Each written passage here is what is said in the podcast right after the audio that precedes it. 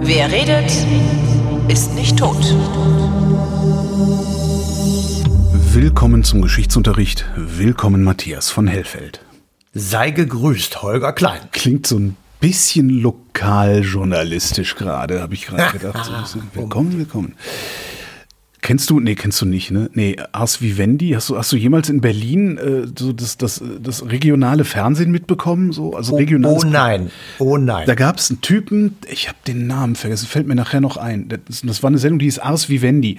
Der hat sich von Hoteliers und Restaurantbetreibern dafür bezahlen lassen, dass er mit seinem Fernsehteam vorbeigekommen ist und ja, eine Restaurant- oder Hotelkritik gemacht hat. Und der hat, der Typ hat gesprochen wie ein Lokalzeitungsartikel. Manuel Werner hieß er. Und der, der hat geredet, wenn, wenn du den mal, wenn du mal Langeweile such mal Sachen von dem auf YouTube. Der, das der, der macht Reportagen und liest oft Texte vor, als wäre er Lokalreporter. Herrlich. Kommen wir zu etwas völlig anderem. Auch ein Text, glaube ich. Die Edda ist unser Thema heute. Das, also ich habe gerade überlegt, ob man das nicht auch als Lokaljournalismus bezeichnen kann, weil das ist skandinavische Mythologie oder nordische Mythologie und es ist tatsächlich aufgeschrieben worden zur Erbauung einerseits und andererseits zur Belehrung. Also ich weiß nicht, wie der Herr Werner seine Restaurantbesuche sozusagen in der Metaebene definiert hat, ob das Erbauung oder Belehrung war. Vielleicht war es auch einfach nur just for fun. Ich glaube, das ist Werbung. oder das. Dann hat es mit der Edda nichts zu tun. So, das ist schon mal, damit wir das schon mal geklärt haben. Und das, was du sagtest, aufgeschrieben, das stimmt. Ähm, es ist äh, aber nicht nur ein, sondern es sind zwei Bücher. Das ist einmal die Prosa, also die Edda, und das andere sind die Lieder der Edda. Und ähm, sie stammen äh, aus äh, vorchristlicher Zeit, aus dem skandinavischen Sprachraum. Und ähm, wenn man sich so vorstellt, was das sein könnte, dann kommt man ja relativ schnell auf die Idee, dass da irgendwelche klugen Leute etwas aufgeschrieben haben, was diejenigen, die das lesen, bitte befolgen mögen. Ähm, das kann man ja auch als Definition der Bibel bezeichnen Ja. oder des Koran oder anderer bedeutender großer Schriften, die eben von vielen Menschen gelesen worden sind. Und insofern ist das äh, auch eins davon. ist das ähm, ein religiöser Text denn? Ja, das ist, das kann man so nicht sagen. Okay. Also äh, etwas griffiger für uns ist die griechische Mythologie. Also wir, wir kennen die griechischen Götter, wir können Zeus und äh, den Olymp und Hera und, und, und so weiter. Also das kennen wir oder sollten wir kennen aus der Schule. Und wenn man das jetzt, ähm, ich sag mal, ungefähr in die gleiche Zeit, also sogar ein kleines bisschen später, in den skandinavischen Raum verlegt, dann haben wir auch so eine Metaebene, die ich sag mal, Lebensanweisungen gibt oder Lebensvorschläge oder Handlungsvorschläge. Aber es ist eben keine Religion. Es ist ähm, eher kultisch. Es ist ähm, gemeinschaftsstiftend. Ähm, es ist das Gleiche, was die Griechen auch gemacht haben. Sie versuchen in der Edda eine Antwort zu finden auf Naturphänomene, auf die Herkunft des Menschen, ähm, so ein bisschen auch auf der Suche sich äh, befinden nach dem Sinn des irdischen Daseins. Und sie denken sich halt Geschichten aus, ähm, wie bei den Griechen von Helden und Heldentaten. Sie haben äh, ein Götterkonstrukt ähm, mit Odin und Thor und all diesen äh, liebenden und strafenden Gestalten, die in irgendeiner weit weg, äh, irgendwo im Nüs, würde der Kölner sagen, also im, im Nirvana befindlichen Valhalla ähm, hocken. Und bei den Griechen war es halt der Olymp. Und was ich ja bei den Griechen und auch bei den, bei den nordischen äh, Göttersagen so interessant finde, ist, dass sie sich richtig Mühe gegeben Also die Buchreligion, also die Juden, die Christen, die, die Moslems, die sind, das ist ja Faulheit, was aus deren religiösen Werken spricht. Ne? Egal was ist, das hat der eine Typ da gemacht. so, das ist so, weil der will das so. Ja. Und, und, und, und in, diesen, in diesen Mythologien ist halt immer, die sind, die sind fehlbar, die sind, die, ne, eigentlich, die, die sollten sich eigentlich was schämen, die Ja. Götter und so. Und das, die, die haben sich noch richtig Mühe gegeben, sich Ja, Geschichten aber zu erzählen. Holger- das ist echt, echt witzig irgendwie, dass das Holger, du- gibt es irgendwann.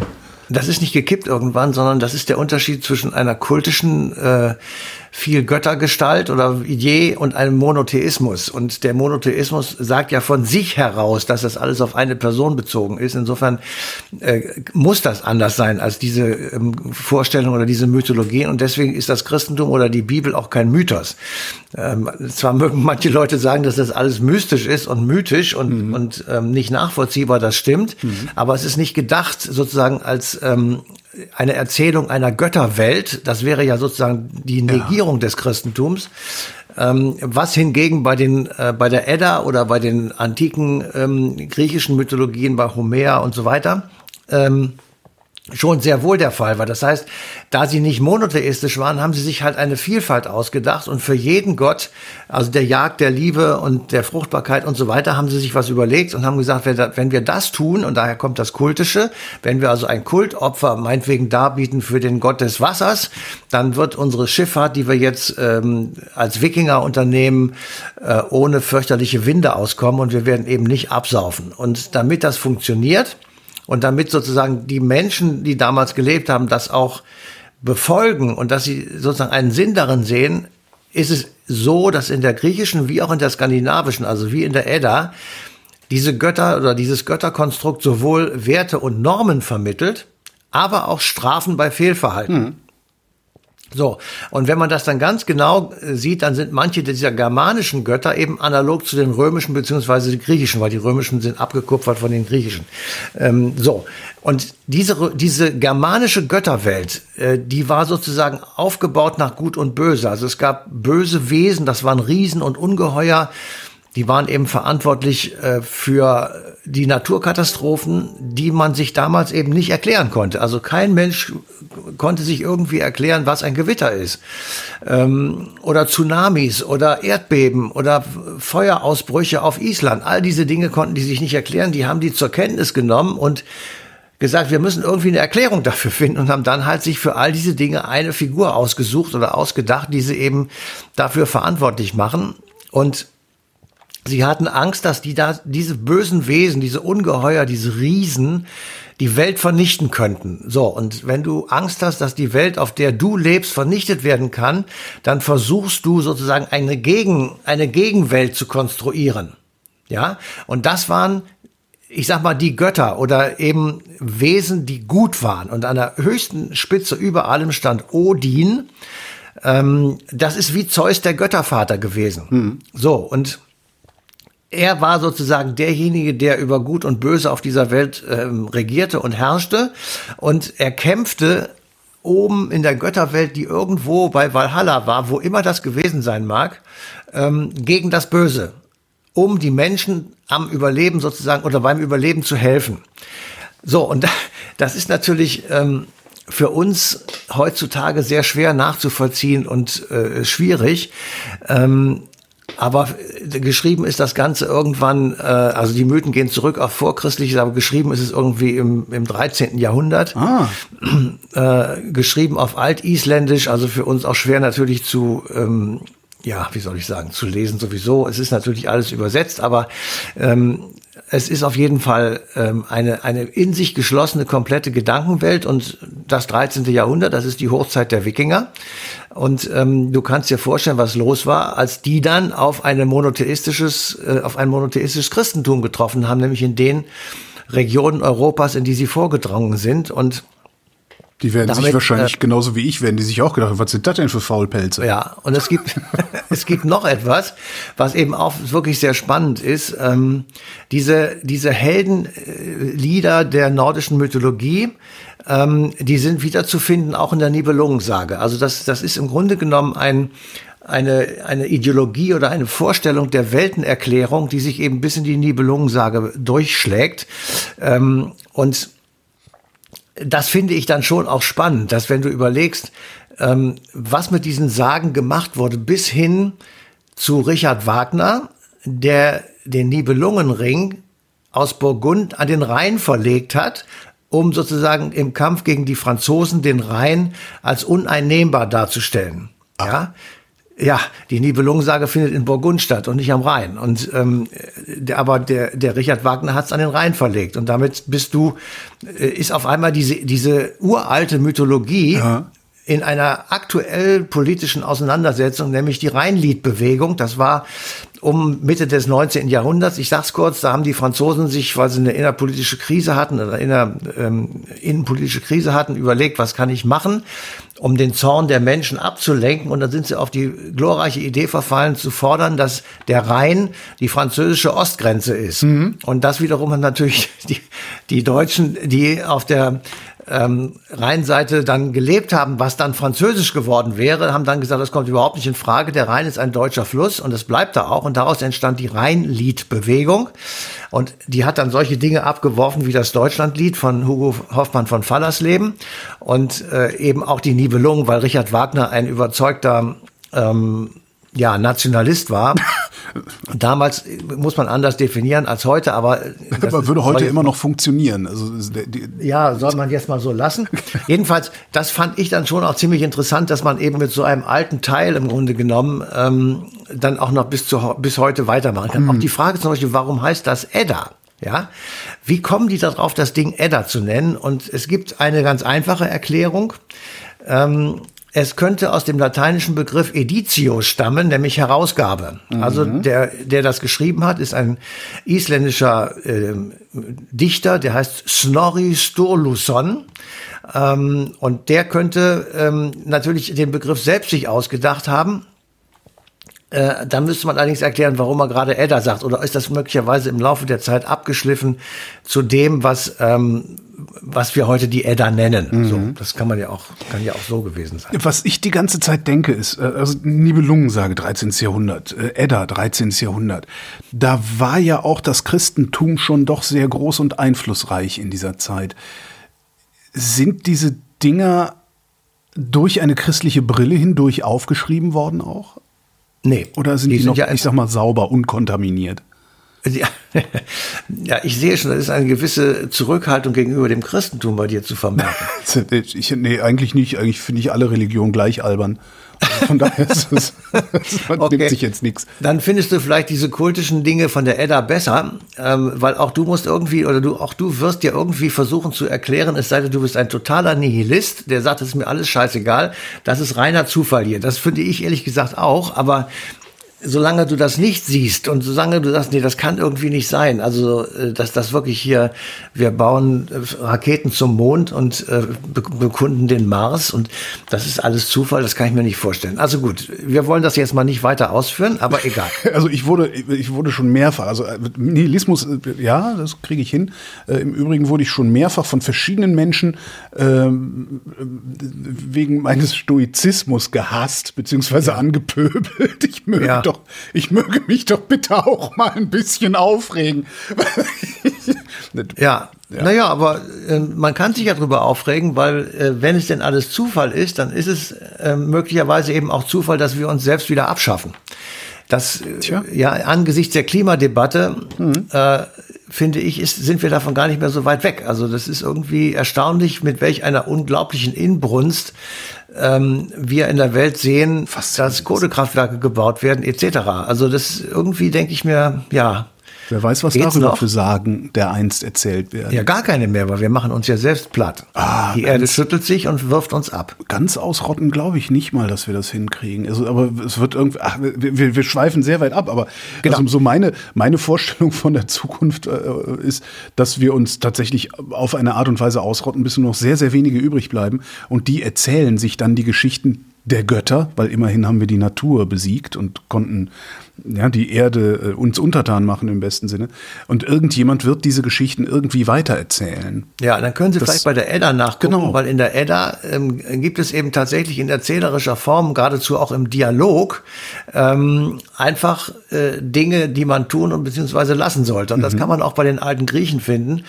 Deswegen äh, empfehle ich wirklich, wenn ihr mal Lust dazu habt, es gibt wirklich sehr schöne Bücher, die erklären einfach, wie diese, diese griechischen ähm, Mythologien zu verstehen sind und welche Bedeutung sie hatten und wie sehr der Mensch tatsächlich abhängt davon, sich über derlei Fragen einen Kopf zu machen, weil ansonsten läuft er völlig besinnungslos hier über die Erde und weiß gar nichts. Ja, also dann gehst du morgens arbeiten, legst dich abends ins Bett und das machst du irgendwie, keine Ahnung, 70 Jahre und dann ist Schluss. Das ist ja auch irgendwie blöd. Ja, aber du hast so, grad, eigentlich hast du gerade den gesellschaftlichen Zustand recht treffend beschrieben damit. Ja, das weiß ich wohl, aber aber dennoch gibt es ja viele Menschen, zu denen du ja offenbar auch gehörst, die sich darüber einen Kopf machen, selbst wenn sie zu dem Ergebnis kommen, dass alles Nihilismus ist. Mhm. Das mag ja sein. Also ich will das ja auch gar nicht bestreiten. Aber eben, um nochmal auf die Edda zurückzukommen, das ist ja unser eigentlicher Punkt, ähm, haben die das eben bestritten und haben gesagt, nein, es muss irgendwie einen Sinn geben und es muss eine, eine, einen Klebekit geben. Es muss einen Zusammenhang geben zwischen uns und der Natur und dem Wasser und der Luft und all den Dingen. Ähm, und haben einfach, da sie das nicht erklären konnten, und wir im Übrigen bis heute auch nicht. Also wir können zwar erklären, warum die Bäume nach oben und nicht nach unten wachsen, aber mhm. ähm, so richtig wieso und was, weshalb äh, das so ist, wie es ist, das können wir eben auch nicht sagen. Ja, und das, das ist doch, Sache das ist doch ontologische Masturbation jetzt.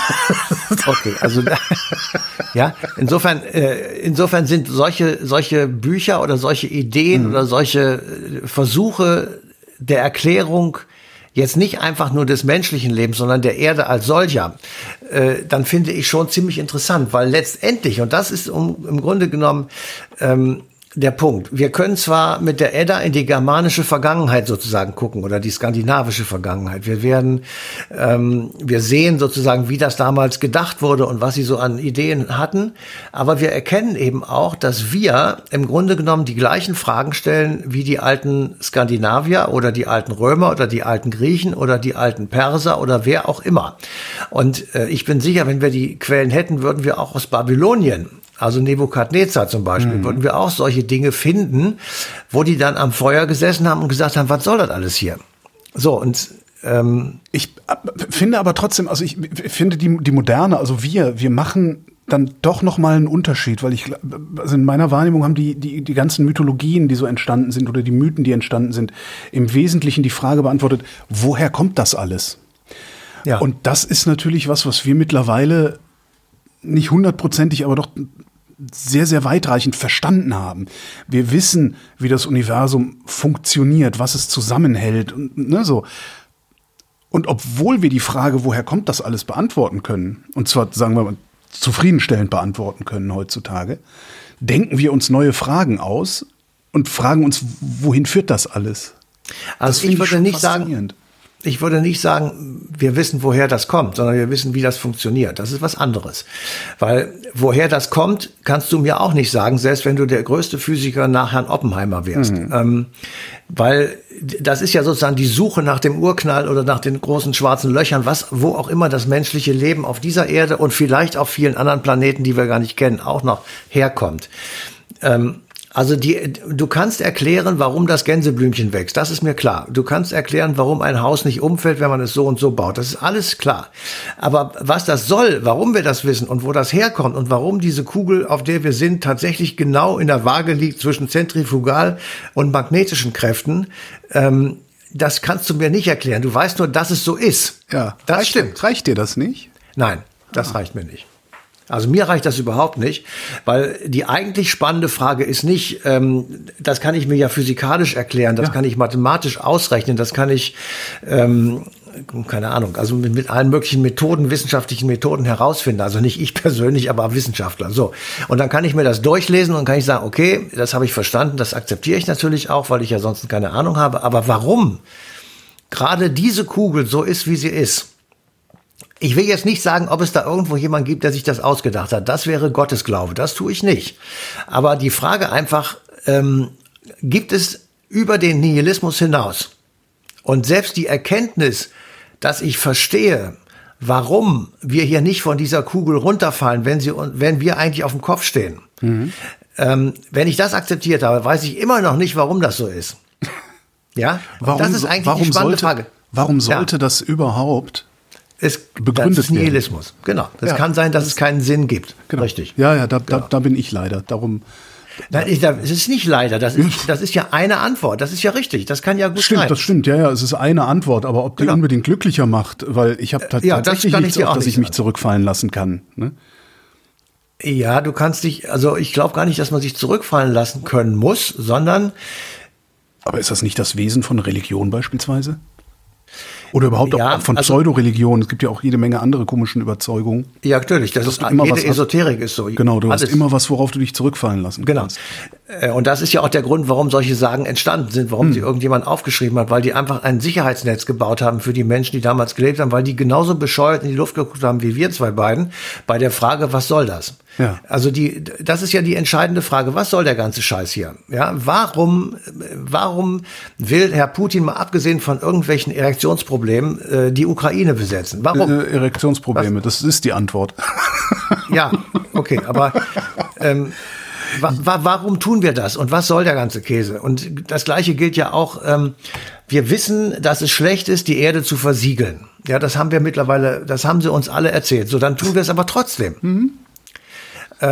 Und zwar mit, und, unter, unter Applaus. unter Applaus, weil, weil natürlich ist es so, dass wir die Erde versiegeln müssen, weil wir immer mehr werden. Warum werden wir eigentlich immer mehr? Weil die Leute denken, Kinder sind unsere Altersversicherung. Und so geht es immer weiter. Mhm. Und irgendwann denkst du dir, sag mal, haben entweder wir eigentlich das, nur alle. Ja. ja, entweder ist das alles Wahnsinn.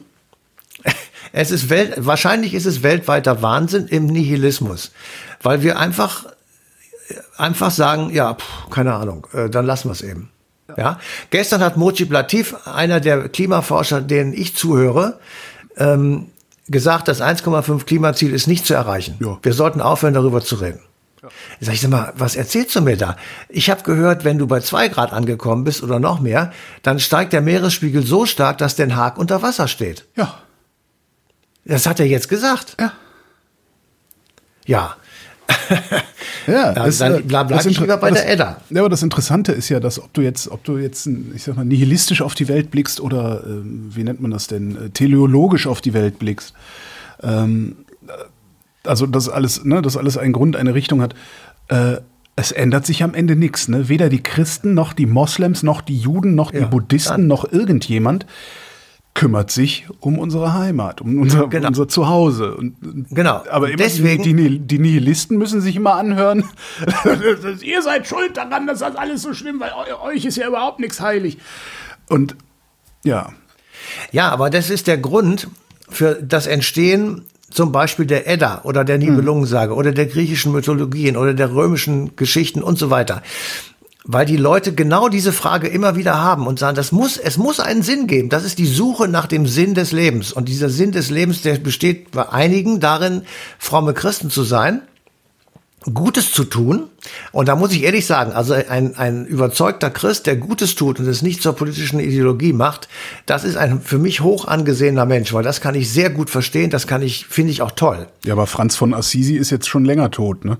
Ich sag ja, wenn es so Leute gibt, ich habe ja nicht gesagt, dass es sie, na, es gibt sie schon natürlich. Doch, das gibt klar, die. Und du findest natürlich. sie witzigerweise, was heißt witzigerweise, also Witz im Sinne von, also interessanterweise, du findest sie in Klöstern. Ich habe jetzt mehrfach schon Klöster besucht, mit Äbten und Äbtissinnen geredet und so. Die, Wobei, ja, ja, auf eine Art machen die auch Politik und zwar Lokal- und Regionalpolitik. Ja, aber es, es geht, nein, ich meine die gar nicht so. Es gibt auch Menschen im ganz normalen Alltag, die wirklich so. äh, Dinge tun, die ich unglaublich beachtlich finde ja. im karitativen, im, im nachbarschaftlichen, im menschlichen Miteinander, das, äh, wo man wirklich sagt, mein Gott, das ist ja toll. Und die begründen das möglicherweise jedenfalls wirklich mit ihrem christlichen Glauben, mit einer Ur, mit einem Urvertrauen, dass wir Menschen auf dieser Erde sind, um Gutes zu tun. So. Und wenn du, ich meine, wenn du das als Maxime in deinem Leben hast und versuchst, die zehn Gebote zu befolgen, dann bist du ein perfekter Mensch. Das ist doch gar keine Frage. Ja, dann, dann tust du nichts zu Lasten anderer und du bist, äh, du, du schadest niemandem und du hältst dich an die Gesetze und so weiter und so weiter. Also, ja, du bist dann ein wunderbarer Kommunist und so kannst das bis, bis zum Ende durchdeklinieren. Ähm, das meine ich jetzt nicht, sondern es ist im Grunde genommen, äh, war, selbst, selbst, man kann ja selbst die Frage stellen, warum ist das bei diesen Menschen so? Warum tun die das? Ja? Gibt es tatsächlich, ist das eine individuelle Entscheidung? Dann würde ich gerne wissen, warum. Glauben die tatsächlich, sie kommen ins Paradies? Glaubt der überzeugte Moslem, er könnte 70.000 oder 7 oder 70 Jungfrauen da oben knallen? Das glaube ich nicht. Also das, ich meine, wenn du das, ich, wie ist soll das? Dieser Quark. Ich, darum sage ich, darum sage ich ja, ich finde alle Religionen gleich Quatsch. albern. Also das ist. ja, aber ich meine, das könnte ja für das Individuum ein Grund sein. Ja, da muss man sagen, okay, wenn das bei dir so ist, dann ist das so. Ja. Ähm, Aber mir würde das eben nicht reichen. Und wir kommen jetzt noch mal ein letztes Mal auf die Edda Ja, zurück. da- darum da siehst du mal, was man mit so einem alten Buch an Mythologie. Diskussionen lostreten kann. Ne? Ja.